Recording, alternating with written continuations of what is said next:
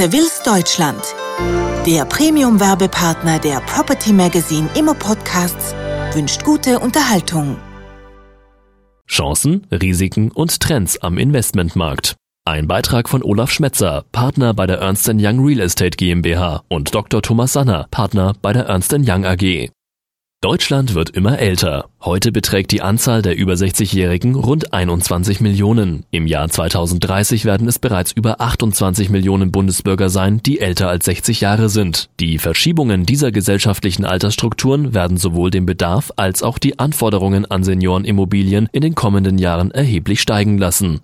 Während heute die Zahl der Pflegebedürftigen über 80 Jahre bei 1,1 Millionen liegt, werden es 2030 doppelt so viele Menschen sein. Sinkende Geburtenraten, eine steigende Zahl der Ehescheidungen und die hohe Mobilität der arbeitenden Bevölkerungsgruppen führen dazu, dass immer weniger ältere Menschen durch ihre Angehörigen versorgt oder gar rund um die Uhr gepflegt werden können. Das hat zur Folge, dass die Nachfrage für individuelle Wohnformen, wie zum Beispiel das Servicewohnen oder altersgerechtes Wohnen als pflegeorientierte Wohnformen steigen wird. Zu den letzteren werden das betreute Wohnen, Seniorenresidenzen und Pflegeheime gezählt. Nach Angaben des aktuellen RWI Pflegeheimreports umfasste die gesamte Gesundheitswirtschaft 2005 ein Volumen von 240 Milliarden Euro. Das Segment Pflege ist dabei im Gesundheitswesen das am stärksten wachsende Feld. Zurzeit sind in Deutschland insgesamt rund 2,13 Millionen Menschen pflegebedürftig im Sinne des Pflegeversicherungsgesetzes. Davon werden rund 1,45 Millionen Menschen zu Hause und rund 680.000 Menschen im Pflegeheimen versorgt. Bis 2020 dürfte die Zahl der Pflegebedürftigen in Deutschland um um rund 800.000 Personen steigen. Bis 2050 wird sich die Zahl voraussichtlich sogar auf 4,2 Millionen verdoppeln. Experten sprechen von einem Investitionsbedarf in zweistelliger Milliardenhöhe allein für neue Pflegeheime. Außen vor bleiben bei dieser Kalkulation die sanierungsbedürftigen Einrichtungen, die Schätzungen zufolge etwa 30 Prozent des Bestandes ausmachen. Seniorenimmobilien waren bereits Mitte der 90er Jahre bei Investoren sehr gefragt. Jedoch wurden viele Investitionen in Pflegeheime bzw. Pflegeheimentwicklungen an der Nachfrage aufgrund falscher Lage, mangelnder Konzepte oder zu hoher Preise vorbeikonzipiert, so dass zahlreiche Projekte in der Insolvenz endeten. Generell rechnen wir aufgrund der schwierigen Wirtschaftslage wieder mit einem Anstieg an Problemimmobilien. In Zukunft gilt es deshalb eng mit den Investoren und Betreibern an einer nachhaltigen Sanierung oder Umstrukturierung der Pflegeimmobilie zu arbeiten. Da es sich bei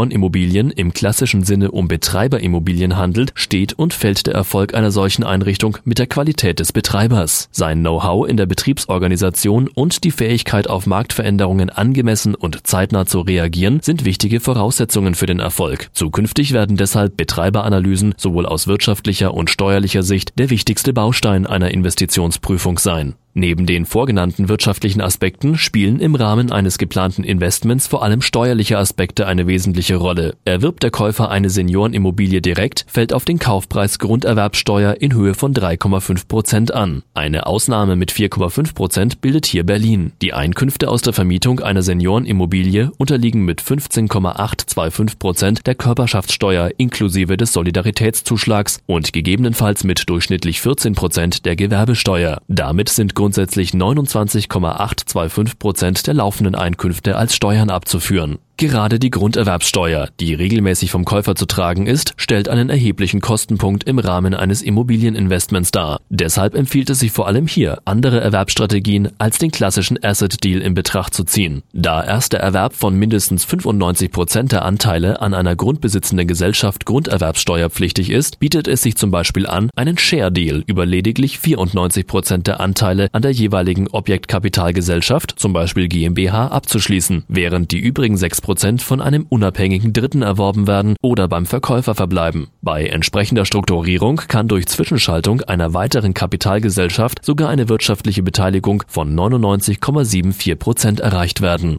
Im Rahmen der laufenden Besteuerung stellt die Gewerbesteuer eine erhebliche Belastung dar. Bei der Planung einer Investition sollte deshalb im Vorfeld genau darauf geachtet werden, ob diese vermieden werden kann. Dies ist zum Beispiel unter den Voraussetzungen der sogenannten erweiterten gewerbesteuerlichen Kürzung der Fall. Diese setzt voraus, dass die Objektgesellschaft ausschließlich immobilienverwaltend tätig ist. Das heißt, sie darf unter anderem neben dem Grundbesitz keine beweglichen Gegenstände oder Betriebsvorrichtungen vermieten und auch keine schädlichen, das heißt gewerblichen Dienstleistungen erbringen. Gehören Gehören zu dem erworbenen Objekt bewegliche Gegenstände oder Betriebsvorrichtungen, kann zum Beispiel eine Schwestergesellschaft gegründet werden, auf die das Inventar übertragen wird. Diese vermietet dann das Inventar an den Betreiber, während die Objektgesellschaft dem Betreiber nur noch das Grundstück vermietet. Sollte die Objektgesellschaft bisher an den Betreiber Dienstleistungen erbracht haben, die über die reine Verwaltung hinausgehen, müssen diese ebenfalls eingestellt bzw. verlagert werden. Der Anfall von Gewerbesteuer kann auch dadurch vermieden werden, dass der Gewerbebetrieb nicht in Deutschland betrieben wird. Dies ist durch das am 1. November 2008 in Kraft getretene Gesetz zur Modernisierung des GmbH-Rechts und der Bekämpfung von Missbräuchen, kurz MOMIG, auch für deutsche GmbHs möglich geworden, da diese nun, abweichend vom Satzungssitz, ihren Verwaltungssitz im Ausland haben können. Da für Investoren beim Erwerb einer Seniorenimmobilie neben der Lage vor allem die Bonität des Betreibers eine Rolle spielt, lohnt es sich durchaus, die steuerliche Situation des Betreibers vor einem Immobilieninvestment zu überprüfen. Dabei ist im Rahmen der Umsatzsteuer insbesondere von Interesse, ob dieser die Steuerbefreiung für Heilbehandlungen oder Pflegeleistungen in Anspruch nehmen kann.